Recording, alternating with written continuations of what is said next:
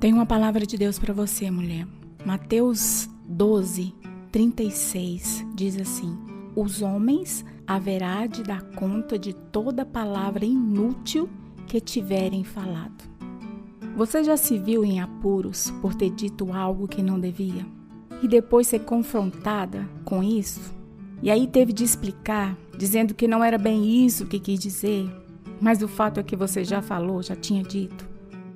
O apóstolo Paulo descreve o seguinte acerca do nosso falar: Nenhuma palavra torpe saia da nossa boca, mas apenas o que for boa para edificar os outros, conforme a necessidade, para que conceda graça aos que ouvem.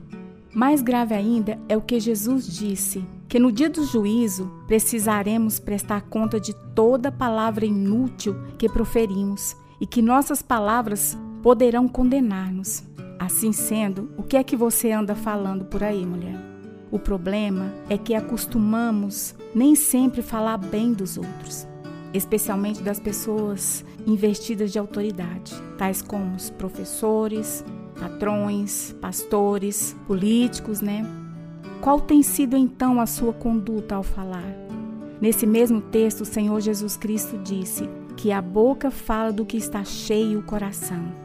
Assim, para que tenha valor aquilo que você diz, é preciso que venha de uma mente preenchida com os valores de Deus, que Cristo nos expõe.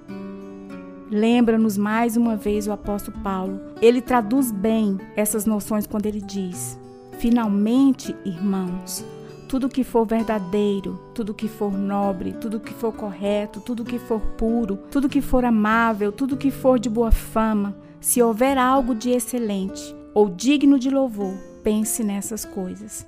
Então, irmãs, quando vocês se reunirem, que hajam na boca de cada um de vocês tudo que seja bom, tudo que é correto, tudo que é amável, tudo que gere fruto, que as palavras que saírem da boca de vocês sejam palavras de paz e não palavras de mal.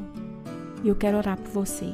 Deus, eu quero colocar cada mulher diante de ti, que nós sejamos sábias no falar, que nós sejamos sábias nos nossos comentários, que nós sejamos sábias, Pai, quando proferirmos palavra, que sejam palavras de bênção e não palavras de maldição, que sejam palavras de paz, que sejam palavras de vida, que sejam palavras amáveis, que sejam palavras que gerem, que gerem vidas.